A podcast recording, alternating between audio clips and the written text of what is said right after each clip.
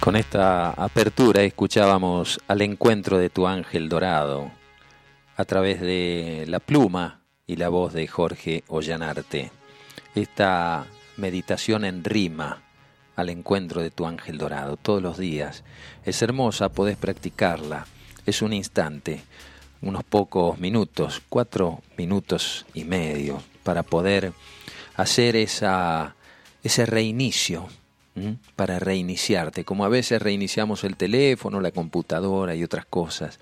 Uno tiene que permanentemente estar reiniciándose, a veces con la contemplación, a veces escuchándose a uno mismo, parando un poco la mente, la mente pensante y abrir el corazón, como dicen o suelen decir los hermanos, aquieta tu mente y abre tu corazón. ¿Cómo está mi querida tribu limonera de todas las semanas? Así comenzamos esta cita que tenemos por la 90.30 Radio Limón, desde Capilla del Monte, Córdoba, Argentina, develando la otra realidad, construyendo un puente entre dos orillas, ayudando a salir de la crisálida, sabiendo que el efecto mariposa, como demostró Ilia Pregolini, presentando la teoría del caos hace ya unas cuantas décadas, donde nace el nuevo orden. En el caos se está gestando un nuevo orden, como en las tormentas de la vida.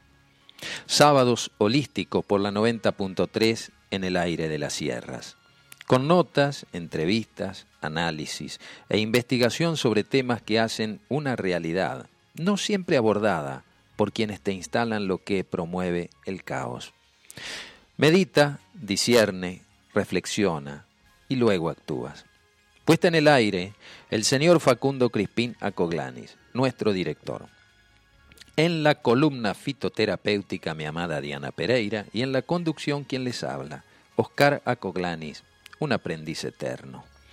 Habilitamos las vías de comunicación al 3548 58 5220 o al 3548-432-285.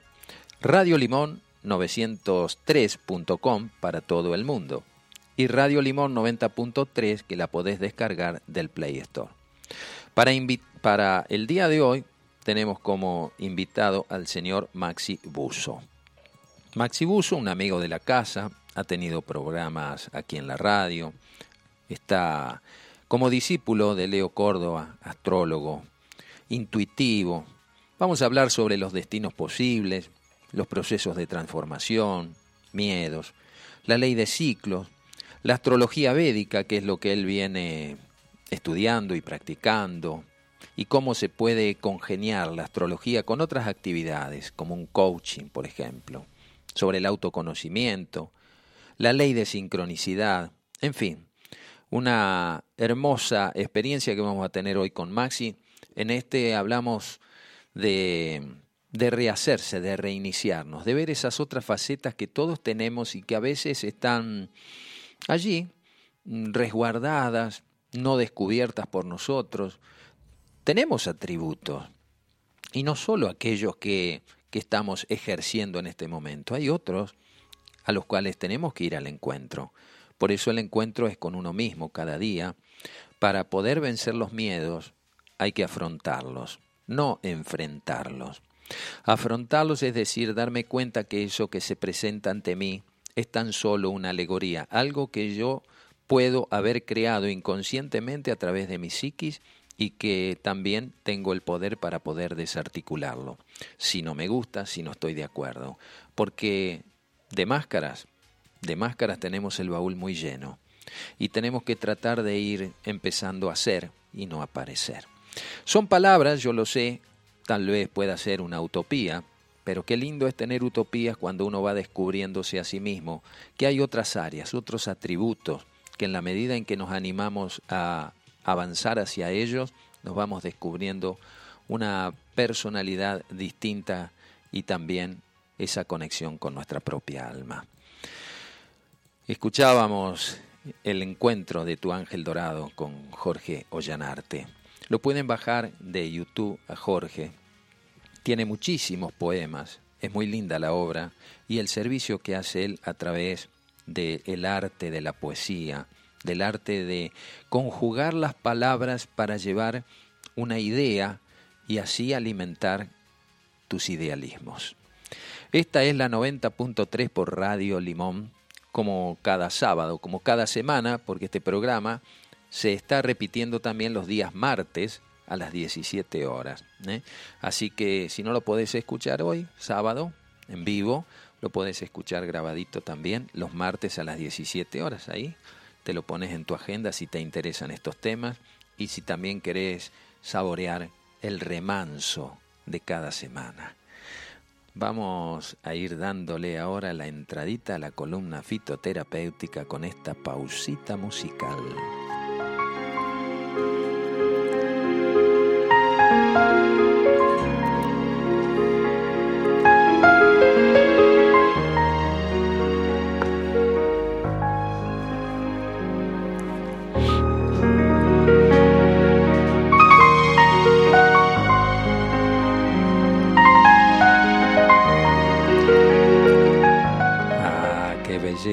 Este tema, ¿eh? Siempre en el piano maravilloso.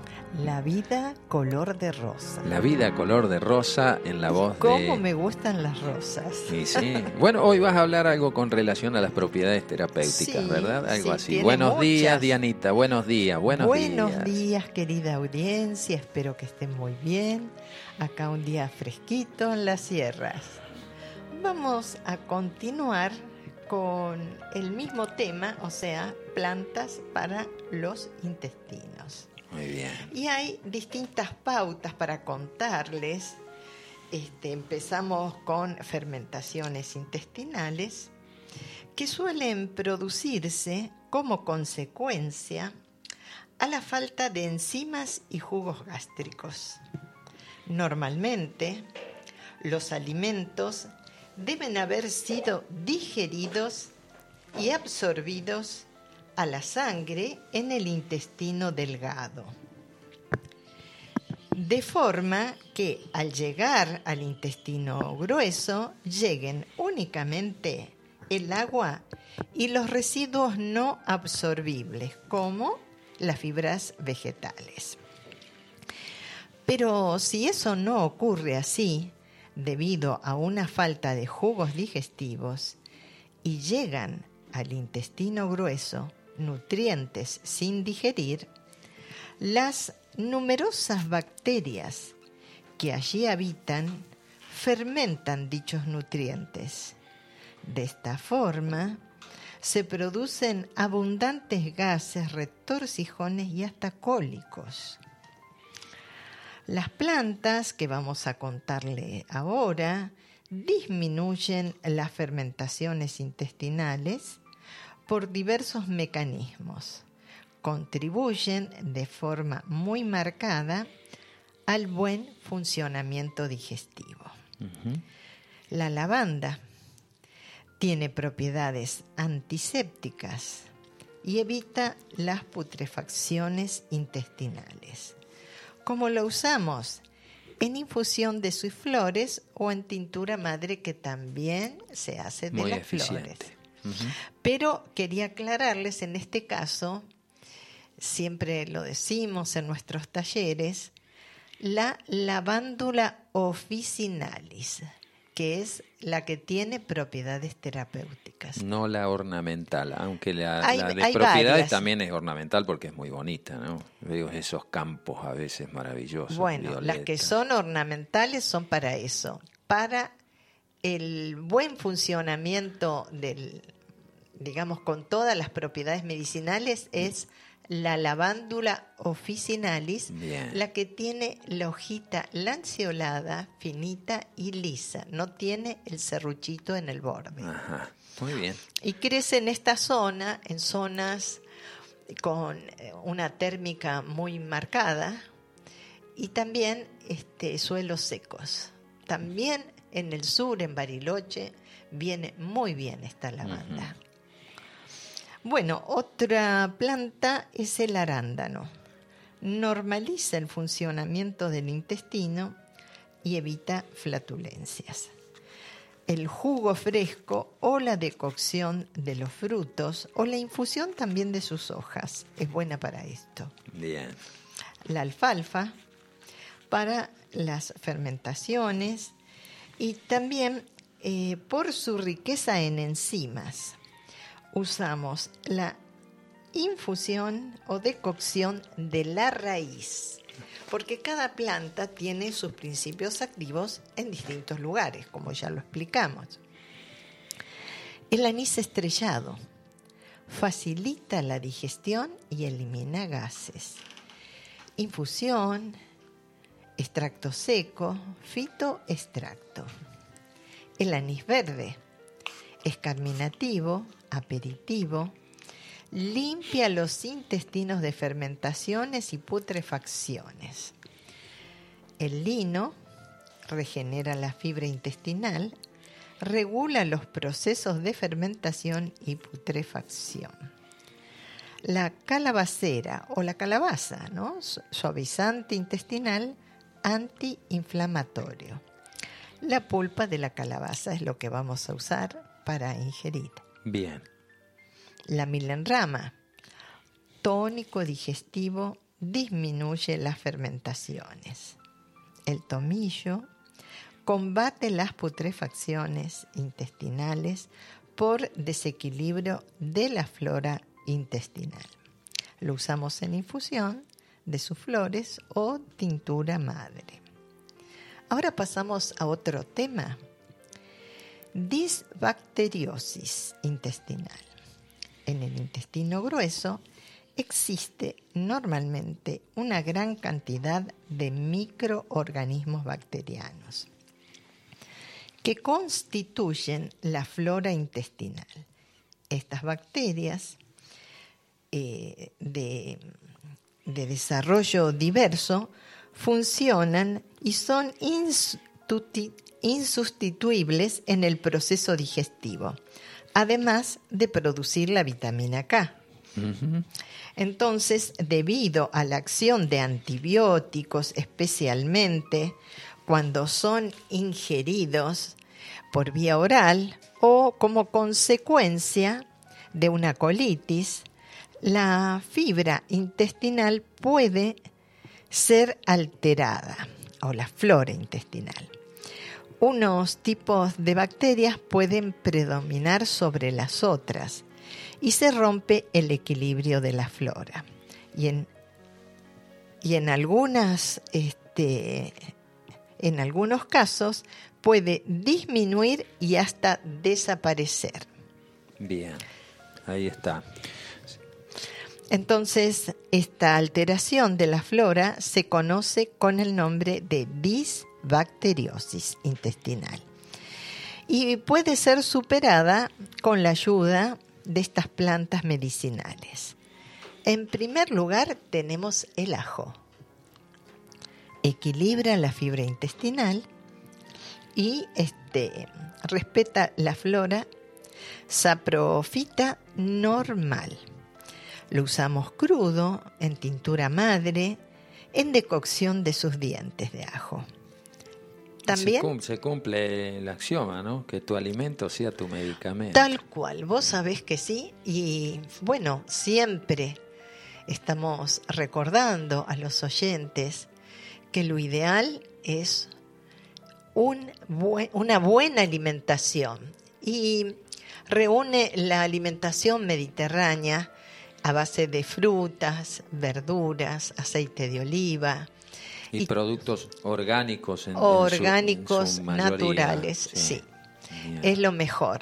Y dejar de consumir productos industrializados, que algunos de los productos que venden en los supermercados son ultraprocesados. Mm. Quiere decir que no es solo un proceso químico, es la reunión de un montón de, productos procesados, lo que juntan. Bien, también tenemos el arándano, es muy bueno el arándano. Hay arándanos rojos y arándanos eh, azules. Son los dos buenos y muy útiles para la alimentación y el buen desarrollo de la vista. Sí, hablaste ya varios, varios programas. Sobre Sí, pero del- acá lo vuelvo a recordar porque Sí, porque hay también muchas plantas que tienen, digamos, propiedades para distintas patologías. Exacto, y una de ellas es el arándano también. Este, ¿Qué hace el arándano? Eh, frena el excesivo desarrollo de los este, colibacilos. Entonces, eh, causantes de la disbacteriosis. Eh, consumir arándanos, el jugo fresco y este, en decocción de los frutos y de las hojas. La cebolla. Qué buena la cebolla y qué rica. Regula la fibra in- intestinal frenando los procesos de putrefacción. La usamos cruda, en jugo fresco, hervida, asada. El tomillo combate las putrefacciones intestinales por desequilibrios de la flora intestinal. Infusión de las humedades floridas. Ahora vamos a contarles de plantas antidiarreicas. La zanahoria. El uso de la raíz, la zanahoria que compramos normalmente para nuestro alimento. La verbena, toda la planta en infusión.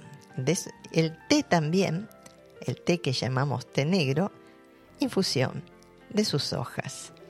El ajo, utilizamos los bulbos, la ortiga mayor, las hojas, el gordo lobo, flores y hojas. La jedrea, hojas, flores y tallos. Y la yuca, o sea, la mandioca, que es, aquí vamos a utilizar la raíz. El castaño se usa la corteza y las hojas. Entonces, acá tenemos una cantidad de plantas para combatir. Vamos a hablar un poquito de la yuca o la mandioca. Es una de las plantas alimentarias más apreciadas en los países cálidos. Sin embargo, el consumo de la raíz cruda provoca una intoxicación grave. Ello es debido a que contiene glucósidos que liberan el veneno. Afortunadamente, esta sustancia desaparece fácilmente con el calor. La raíz contiene hasta un 40% de hidratos de carbono, o sea, almidón sobre todo, pero es muy pobre en proteínas y grasas. De ahí que su valor nutritivo sea un poco limitado. Por eso la mandioca no debe constituir la base del régimen alimentario, pero sí es muy digestiva, emoliente, antiinflamatoria y algo astringente. La tapioca se elabora a base de la fécula de la yuca o mandioca en forma de harina. Es muy fácil de digerir y se recomienda en casos de gastritis, úlcera gástrica y duodenal, dispepsia, que es la mala digestión, e hipercloridriaca, que es un exceso de la acidez, hipercolidria.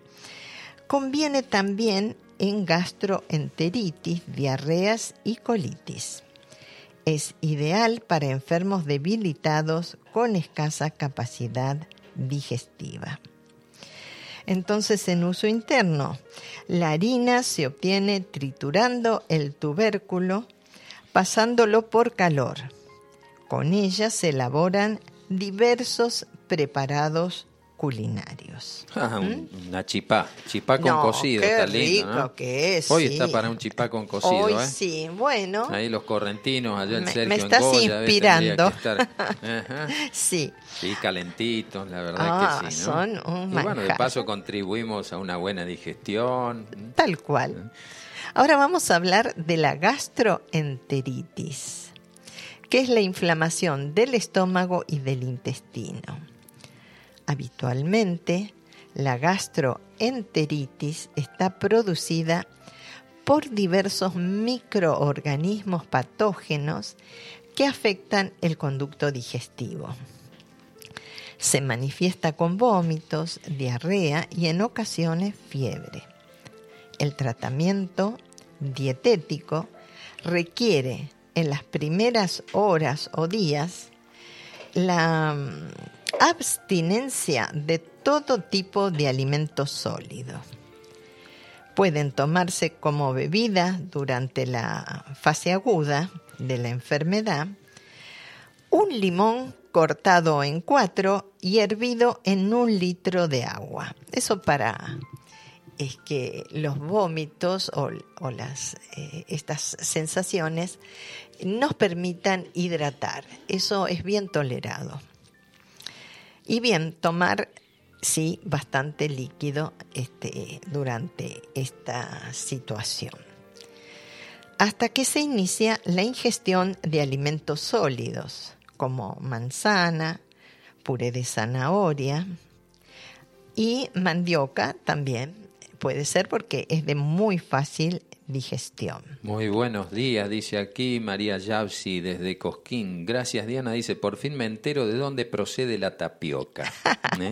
Qué bueno. Acá no es muy usada la mandioca. No, pero salvo aquella gente que, bueno, que ha migrado de, de aquellas regiones más cálidas y tenía esa costumbre alimenticia, pero como que de a poquito se van instalando otras costumbres alimenticias y, de, En algunas provincias de Argentina, sí, Corrientes, Misiones Ahí hemos comprado, estando de viaje, este, algunos chipá riquísimos. Sí. y la tapioca también.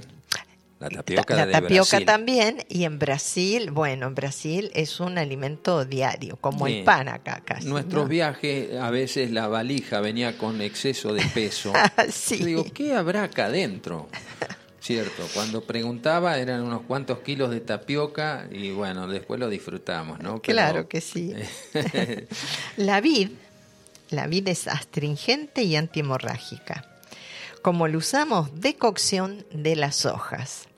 Quiero recordarles a la audiencia que este es el momento último de recoger las, hojas, para tenerla el resto del año. Y sí. Sí. El fresal, es astringente y antiinflamatorio. Lo usamos en infusión de sus hojas. Y el rosal, como vos decías, astringente, suave antiséptico, en infusión de sus pétalos. ¿Qué rosal usamos? Bueno, el ideal es el rosal silvestre o escaramujo, que es su fruta. El escaramujo es la pepita, digamos. La frutita que queda después de que ah, terminó la floración. El manzano también es útil. Entonces, el fruto crudo o asado. El nogal es astringente potente y tónico digestivo. Si tenemos nogal, recojamos las hojas antes que se caigan y las cáscaras verdes o nogalinas, que son las que recubren a la nuez. Eso ah, también ayuda para eso, sí. Las moras, su jugo resulta muy recomendable para las diarreas infantiles por su grato sabor y su acción astringente suave y exenta de riesgos. Ahora vamos a hablar un tema que es muy común en esta época que vengan a preguntar. Colon irritable. Ah, sí. Mucha gente viene a consultarnos por eso. Es una afección del colon de origen nervioso, caracterizada por trastornos funcionales, tales como cambios bruscos entre el estreñimiento y la diarrea espasmos y flatulencia. Para esta patología lo ideal es la valeriana, que equilibra el sistema nervioso vegetativo. La usamos en infusión, maceración, polvo de la raíz o tintura madre. En la misión tenemos normalmente El papayo tonifica el aparato digestivo y normaliza el funcionamiento. Entonces, eh, también tenemos acá nuevamente el rosal, que calma el estrés y los desequilibrios nerviosos, siempre en infusión de sus pétalos. Pasamos a otro tema, dentro del mismo, eh, el intestino, cólico intestinal, que es un espasmo de la musculatura que recubre el intestino, que generalmente acompaña a la gastroenteritis, la colitis, el colon irritable, el estreñimiento de tipo espástico, que se produce por espasmos y cólicos, y de otras afecciones intestinales. Bueno, ahora le vamos a contar y enumerar plantas para relajar la pared del intestino. Tienen una acción espasmolítica y frenan, frenan la motilidad excesiva del tubo digestivo. Ahí está, tomando nota también Horacio desde Junín. Claro. Qué lindo, dices, volver a escucharlo con vuestro mensaje despertador de conciencia. Un abrazo desde Junín, Julia, Estela y Horacio. Un abrazo, queridos hermanos. Bueno, en este caso tenemos la melisa. Ya vamos a volver al pajarillo, Horacio. No arrugue, no arrugue. que es antiespasmódica, sedante y digestiva. Infusión de sus hojas y fitoextractos. La pasionaria relaja los órganos huecos espasmodizados. Lo usamos en infusión de sus flores y hojas. Aquí también tenemos el meliloto que ayuda a vencer los espasmos gástricos o intestinales. Infusión de sus flores. Solo las flores. Solo las flores. Mm. Y la manzanilla, muy conocida. Bienvenida siempre. Sí, digestiva, antiespasmódica. La usamos en infusión, polvo, tintura madre, siempre de la flor sus flores. Sí. Cuando compren en las dietéticas o en las herboristerías, pidan siempre manzanilla flor. Claro. ¿Eh? Porque a veces van con otros componentes de la misma planta, pero no tiene tanta potencia. Y también tenemos el lino que calma los dolores cólicos. En este caso lo usamos en cataplasma de las semillas trituradas y previamente calentadas en un sartén sobre el vientre. Ahí está. cataplasmas. La ruda, antiespasmódica, antiséptica, en infusión de sus flores. Ah, las flores también. Las flores de la ruda. Varias plantas dijiste de, sí, la, la mayoría del, del, tomillo, tal cual. la ruda, ahora dijiste. Y hay que empezar a juntarlas cuando florecen. El meliloto, sí. sí. Vamos a hablar de la disentería, que es una diarrea acompañada de emisión de mucosidad y sangre. Produce una afección importante en el estado general del, del individuo. Suele presentarse de forma epidémica, más que nada en las regiones tropicales. Estas plantas se usan como complemento del tratamiento específico, que es a base de antibióticos y sueroterapia intravenosa. O sea, cuando estamos con esta enfermedad tan grave, sí hay que ir a un facultativo que nos recomiende algún eh, tratamiento específico a base de antibiótico y también de una hidratación intravenosa para este, recuperar el líquido perdido. Bueno, por su acción astringente y hemostática, facilitan la curación de esta grave enfermedad. Aquí tenemos la salicaria, que es antidiarreica, especialmente útil cuando hay emisión de sangre o moco. La usamos en infusión de las humedades floridas, nuevamente. Es una planta que se puede conseguir en las grandes dietéticas.